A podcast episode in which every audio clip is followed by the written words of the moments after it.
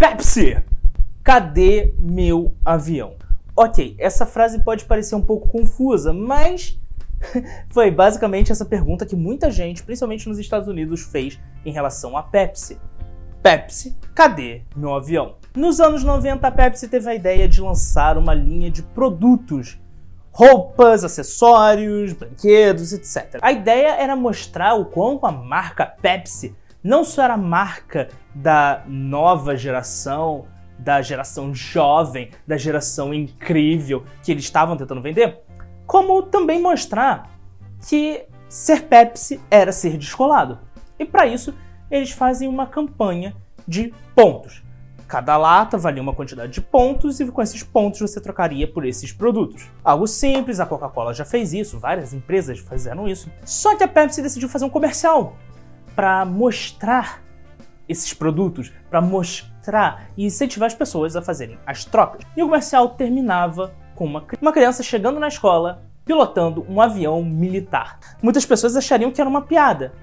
E de fato poderia até ser, mas a ausência de uma informação dizendo que aquilo era uma imagem meramente ilustrativa e o fato de ter uma quantidade de pontos possíveis de serem trocadas na propaganda referente ao avião fez com que um jovem decidisse arriscar e tentar conseguir o seu avião. Então começou uma grande briga entre a Pepsi e o garoto, que era padrinhado por um cara bem rico, e que com isso brigaram para conseguir o avião da Pepsi. A Netflix lançou um documentário falando sobre a relação do garoto, do cara, da Pepsi e de toda essa história.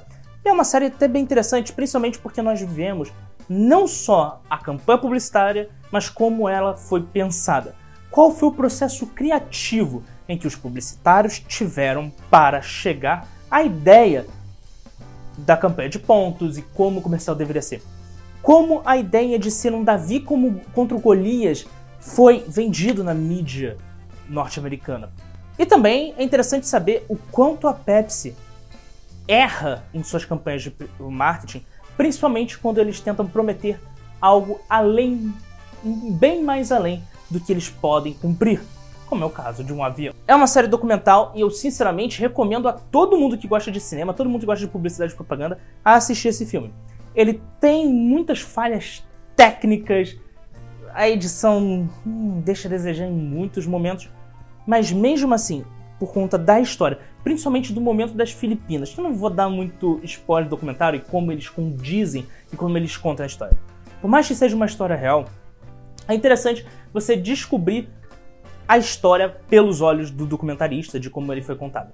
Principalmente porque tem umas piadas muito boas da relação do garoto com o, os seus padrinhos ali e como ele era conduzido na história. Beleza? Essa foi a minha recomendação da semana, essa foi minha. Mas antes de concluir, deixa eu responder aqui a mensagem do Tanjiro, que me mandou aqui no vídeo em que eu falei sobre a primeira parte sobre curiosidades da grande família, a seguinte mensagem: Manda um salve para Eu Balanço os Peito Todo Dia. Salve Eu Balanço os Peito Todo Dia. Se você quer que eu mande salve para alguém ou se você quiser que eu responda seu comentário, comente aqui embaixo alguma coisa que quem sabe no final do próximo vídeo eu possa estar respondendo você. Beleza? Obrigado por assistir até aqui. Um forte abraço e tchau.